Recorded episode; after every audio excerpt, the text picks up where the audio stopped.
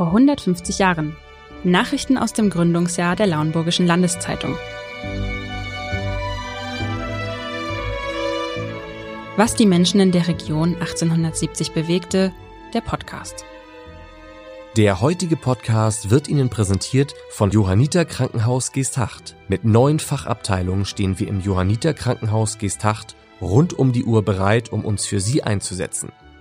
Ihre Gesundheit zu erhalten oder wiederherzustellen ist unser Ziel. Unseren Mitarbeitern ist es ein persönliches Anliegen, für ihr Wohlergehen zu sorgen. Die Johanniter aus Liebe zum Leben. Mehr Infos unter www.johanniter-krankenhaus.de Folge 6 Der Krieg 1870 Das Jahr, in dem die Allgemeine Lauenburgische Landeszeitung geboren wurde, ist auch das Jahr, in dem der Deutsch-Französische Krieg begann. Und so ist die gesamte Berichterstattung von dem Thema geprägt. Manche Meldungen streifen es nur am Rande, andere beschäftigen sich sehr intensiv damit. Mal auf ernste, mal auf launige Art und Weise, Vieles dreht sich um die große Politik, manches aber auch direkt mit dem Lauenburgischen. So wie folgende Meldung vom 1. Oktober. Wie uns aus dem Briefe eines vor Metz stehenden Lauenburgers mitgeteilt wird, war unser Jägerbataillon in dem Gefechte am 7. Oktober mitbeteiligt. Schon vor Beginn desselben versuchte eine Abteilung von etwa 100 Mann Franzosen einen Jägerposten von 30 Mann auf Schleichwegen zu erreichen, um denselben aufzuheben. Unsere 30 Lauenburger hatten das aber entdeckt. Es wurden Vorsichtsmaßregeln getroffen, und als die Franzosen ziemlich nahe herangekommen, dieselben mit einer Gewehrsalve empfangen, worauf sie eiligst die Flucht nahmen. Dies sollte jedenfalls ein Vorläufer sein von dem nachmittags dann erfolgten Gefecht, an welchem das Jägerbataillon bis zum Ende desselben teilnahm. Die Verlustlisten dürften uns über die vom Bataillon dabei Gefallenen etc. Nachricht bringen. Eine ganz andere, eher kuriose Geschichte von der Front veröffentlichte die Allgemeine Lauenburgische Landeszeitung am 22. Oktober unter der Überschrift ein Soldatenkind vor Metz. Einer Korrespondenz des Berichterstatters des Daily Telegraph aus dem Lager vor Metz entnehmen wir Folgendes. Um Ihnen eine Idee von dem in Deutschland selbst unter den Frauen und Kindern herrschenden Patriotismus zu geben, muss ich Ihnen ein kleines Abenteuer erzählen. Mir begegnete nämlich, als ich gestern nach Hause ritt, einer der kleinsten Soldaten, die mir je zu Gesicht gekommen. Er war vollständig equipiert, mit Uniform, Tornister und Säbel, nur kein Zündnadelgewehr. Der kleine Kerl hätte es auch noch nicht einmal aufheben können. Er war nur neun Jahre alt und nicht groß für sein Alter. Er hielt mich an und frug mich in dem geschäftsmäßigen Tone von der Welt, ob ich ihn nach dem Büro des Stadtkommandanten verweisen könnte? Auf meine Frage, wer in aller Welt er denn eigentlich sei und was er bei dem Stadtkommandanten wolle, stellte sich der Lilliputaner kerzengerade vor mich hin, salutierte in der steifsten Manier und erwiderte, dass er zum 61. Pommerschen Regiment gehöre, welches soeben einmarschiert sei, und dass er Quartier wünsche. So lächerlich und gleichzeitig so durch und durch militärisch kam mir die ganze Geschichte vor, dass ich herzlich lachen musste. Das kleine Männchen auf meinen Sattel nahm und ihn im Triumph ins Hauptquartier brachte, wo er selbstverständlich sehr gut aufgenommen wurde. Des armen Knaben Geschichte ist eine sehr traurige. Seine Eltern kannte er nie. Seine frühesten Erinnerungen knüpfen sich an die Kaserne, wo das Mitleid, die Gastfreundschaft und die Güte, die von einem echten Soldaten unzertrennlich sind, sich des armen Verlassenen annahmen. Seine männlichen, spaßigen und gewinnenden Manieren machten ihn zum Liebling der Soldaten, die ihm von ihrem Gelde die Uniform eines pommerschen Füsiliers kauften. Soweit diese Erzählung. Am 1. November führt uns die allgemeine Lauenburgische Landeszeitung wieder direkt nach Lauenburg. Die Siegesfeier der Kapitulation von Metz rief in unserer Stadt am Sonnabendabend ein äußerst bewegtes Treiben hervor. Von sieben Uhr an bis nach zehn Uhr wogte es in der Elbstraße auf und ab, und die froh erregten Gesichter bekundeten die Teilnahme, welche alle an dem wichtigen Ereignis nahmen. Die Illumination war für unsere Verhältnisse sehr befriedigend zu nennen. In einem Schaufenster an der Ecke des Marktes war die Büste des Königs Wilhelm aufgestellt und an Abwechslung durch hie und da auftauchende Beleuchtung bengalischer Flammen fehlte es nicht. Ein erhöht liegender Rasen war durch zahlreiche Pechflammen erhellt. Tagsüber hatten Kanonenschüsse fleißig und laut das Siegesfest eingeladet. Da von Metz nach Paris es jetzt nicht mehr weit ist, glauben wir, es wird gut sein, die Illuminationsobjekte sowie die Kanonen für wiederholten Gebrauch bereitzuhalten. In einer späteren Zeitungsausgabe gibt es noch diesen Hinweis. Zum Einzug in Paris wollen die Feuerwehren im Braunschweigischen sowie die Turnerfeuerwehr in Hannover Freudenfeuer abbrennen, zum welchem Zwecke bereits Brennmaterial gesammelt wird.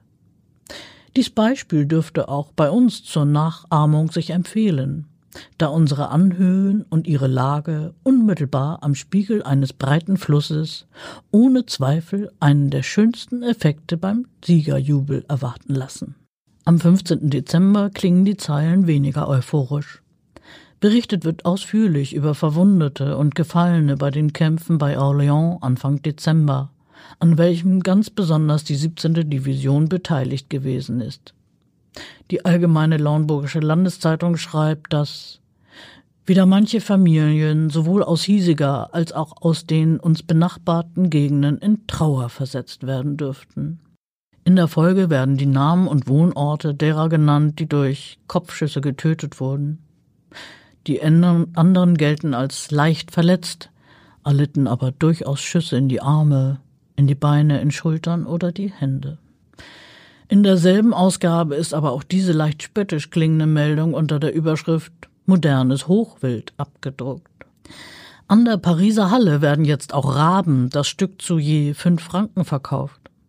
Gebraten sollen sie nicht so gut sein, aber gekocht mit Kohl und einer Soße, die man Sauce Rempart nennt, serviert, eine sehr gute Speise abgeben.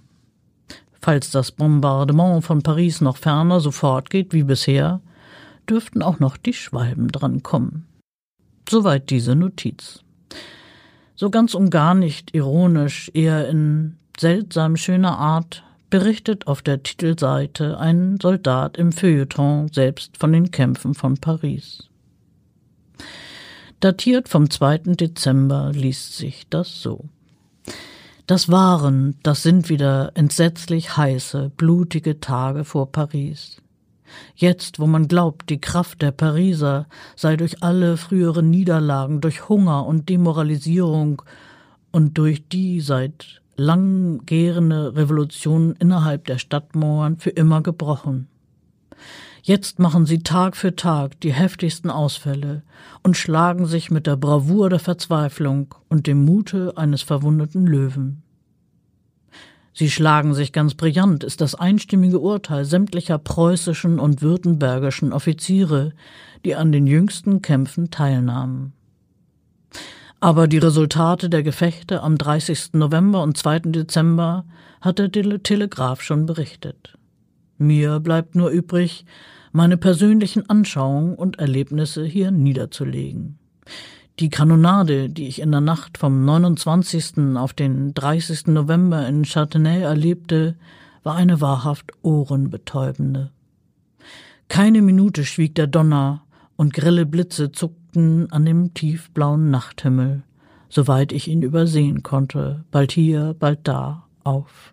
Das Haus zitterte und die Fenster klirrten. Um sechs Uhr wurde Chantenay alarmiert. Der Soldat beschreibt weiter, wie er in schönster Landschaft dem Kanonendonner und dem bald hörbaren Kleingewehrfeuer entgegengeht. Und er sinniert über die Pariser, die sich so wörtlich in 70 Tagen Belagerungsspiel nun vorzüglich eingeschossen und die Distanzen trefflich ausprobiert haben. So schlecht sie zu Anfang schossen, so sicher treffen sie jetzt. Sehr bildhaft beschreibt er auch, dass ihn das nahe Gewehrfeuer an Theaterhagel erinnerte oder an als wenn Erbsen in einem Drahtsiebe stark geschüttelt würden. Wer solch verschwimmendes Geknatter von mehreren tausend Gewehren nie gehört hat, kann sich keinen Begriff von diesem Getöse machen. Und dazwischen das dumpfere, unbeschreibliche, stoßweise rollende Mitrailleusen.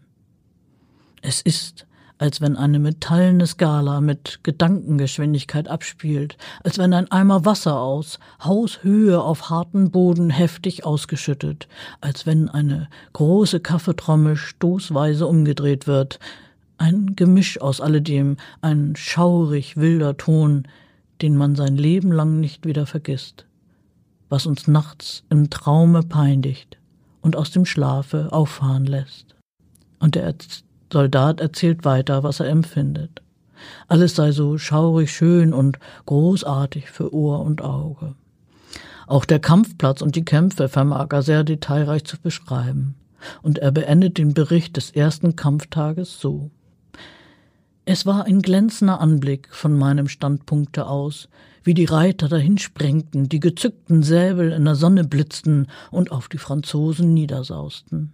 Erst um fünf Uhr wurde der Kampf schwächer, bis die Dunkelheit alles verstummen ließ. Aber der Soldat schreibt weiter. Nichts Traurigeres in der Welt als der Besuch eines Schlachtfeldes am Morgen nach dem blutigen Gefechte.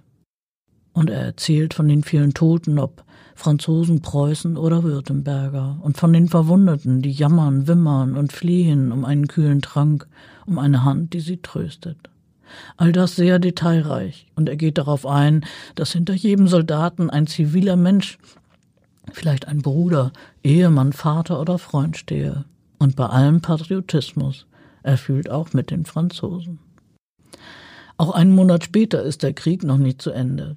Die Allgemeine Lauenburgische Landeszeitung unternimmt am 31. Dezember 1870 eine politische Rundschau auf ihrer Titelseite.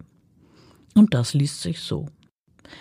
Nur noch wenige Stunden und ein Dezennium dieses Jahrhunderts gelangt zum Abschluss, welches durch die ihm geschehene rasche Folge der Ereignisse, namentlich kriegerischer Natur, den Anfängen des Jahrhunderts ebenbürtig zur Seite gestellt werden kann und deshalb auf dem Gebiete der humanitären Annäherung der Völker, soweit diese ohne gegenseitigen Mord möglich erscheint, keinen zu großen Anspruch auf das Prädikat Fortschritt erheben darf. Der leidige Krieg, der uns diesmal durch den frevelhaften Übermut und Größendünkel unseres Nachbarvolkes aufgedungen und bereits seit einem halben Jahre die besten Kräfte zweier Nationen zu einer verdammungswürdigen und barbarischen Tätigkeit zwingt, schleppt sich mit all seinem bösen Gefolge in das neue Jahr hinein die nach den großen Niederlagen der französischen Armee im August und September, welche in der beispiellosen Katastrophe von Sedan gipfelten, wohlberechtigte Hoffnung, dass unsere sieggekrönten Heere vor dem Schlusse des Jahres wieder in die Heimat zurückgekehrt sein würden, hat sich nicht verwirklicht. Im Folgenden wettert der Schreiber und ärgert sich, dass trotz aller Siege der Deutschen über französische Gebiete Paris noch immer Widerstand leistet. Er fürchtet, dass der Krieg noch bis in den Sommer 1871 dauern könnte. Das bewahrheitete sich ja nicht ganz. Wie wir heute wissen, kam der endgültige Friedensvertrag mit Frankreich am 10. Mai 1871 zustande. Mit diesem Blick nach vorn endet heute unser Blick in die allgemeine Lauenburgische Landeszeitung von 1870. Alle Folgen des Podcasts unter bergedorferzeitung.de slash podcast.